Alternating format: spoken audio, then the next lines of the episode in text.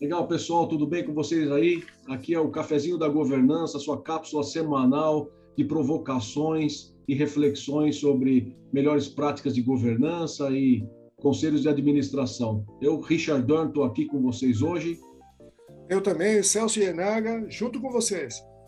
Legal, e a gente está aqui debatendo um, umas provocações que foram trazidas pelo VP da BlackRock para América Latina sobre quais são os hot topics, assuntos que são discutidos hoje em profundidade é, pela BlackRock nas investidas que eles estão assessorando.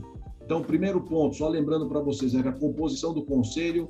Segundo ponto, gestão de riscos. Terceiro, a questão da estratégia. Quarto, remuneração estratégica. E agora, quinto, que a gente vai conversar aqui um pouco hoje, sobre stakeholder engagement. Né? É, queria ouvir um pouco você, Celso, como é que você é, tem visto os movimentos aí nos conselhos sobre essa questão do envolvimento, de uma proximidade maior dos stakeholders junto às, às, às companhias? Richard, o que eu tenho visto cada vez mais nos conselhos, né, e é uma dificuldade enorme né, para dar voz. Né? A primeira questão é dar voz aos stakeholders. Né? Então, assim, eu acho que uh, nos conselhos mais, né, talvez que a gente vinha tradicionalmente vendo, tá, era uma certa distância dos stakeholders, né? Era meio que nós versus eles, né? Eu acho que agora a equação é como nós colocamos eles dentro da mesa, tá? E temos uma discussão estruturada com relação a esta questão dos stakeholders, né? Então, eu acho que este é talvez o tema, né, diferente na mesa, tá?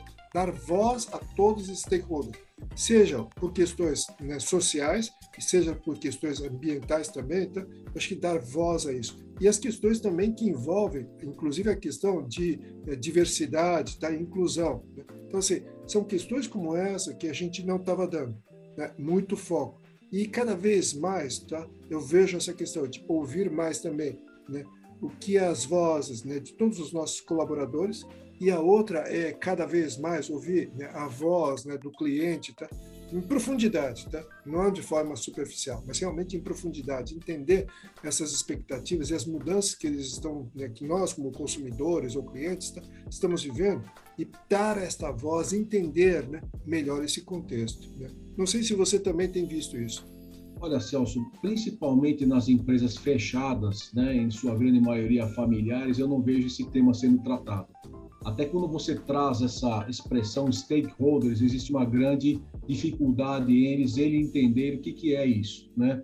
Então, quando a gente fala que os stakeholders, além dos sócios, acionistas, investidores da empresa, também são os colaboradores da empresa, os fornecedores, os franqueados, os clientes, o próprio governo federal, estadual, municipal, todos aqueles que têm riscos uh, envolvidos com aquele nosso negócio. Né?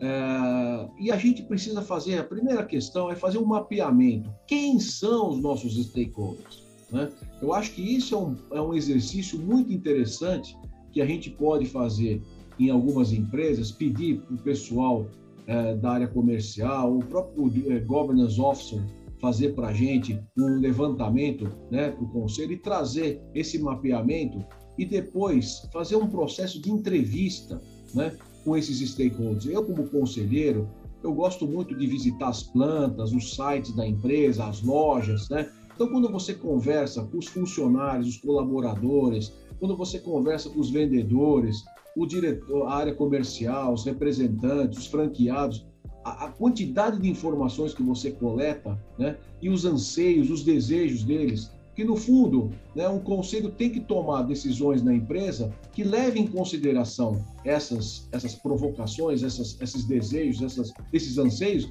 mas sempre pensando né, no melhor futuro do negócio que você está é, aconselhando, né? Sempre pensar que as decisões que a gente toma no conselho, elas têm que preservar a perpetuação da empresa. Então, acho que é isso. É essa provocação que eu queria deixar hoje para todos vocês aqui, pessoal até que ponto os nossos conselhos têm na pauta, nem que seja uma vez por ano, uma, um debate sobre quem são e o que anseiam os nossos stakeholders. Acho que assim, essa reflexão que você traz, eu acho que é super importante, porque nas questões que hoje nós vivemos num mundo juntos e misturados, tá? Eu acho que cabe aí, né, esta esse debate, tá? Dentro do conselho, né? Porque de certa forma, quando a gente não observa, né, todas essas vozes e eventualmente a gente deixa, né, uma perspectiva, né, com uma sem né, considerar alguma perspectiva, né, provavelmente nós vamos ter uma falha, né, lá na frente. Né, nós vamos ser cobrados por essa questão. Então, assim, apesar de, né, vamos dizer assim, a pauta do conselho ser extremamente, né, vamos dizer assim, eh, limitada no tempo tá, nas discussões, eu acho que nós temos que cada vez mais né, abrir temas como esse né, e, vamos dizer, reduzir o espaço de discussões sobre o passado, né, discutir os resultados anteriores, né, e realmente abrir né, espaço para que a gente possa ter reflexões em tempos absolutamente limitados, mas produtivos, né, com relação a temas tão importantes como esse, né, que é os stakeholders dentro da companhia. Então, eu acho que esse super válido, e eu acho que essa é a reflexão que a gente queria deixar, né? É importante deixar para todos aqui que acompanham a gente no cafezinho. Legal, é isso aí, Celso. Eu acho que valeu a, a, a nossa conversa aqui. Mandem é, sugestões, recomendações, itens, assuntos que vocês queiram que a gente debata aqui que vai ser com o maior prazer que eu e o, o Celso aqui, tomando o nosso cafezinho semanal, vamos trazer esses assuntos para que vocês façam também as suas reflexões e levem para os conselhos onde vocês participam essa possibilidade de provocar essas, essas, essas discussões. Valeu, pessoal. Até a próxima. Até a próxima. Tamo junto. Abraço. Legal. Até mais.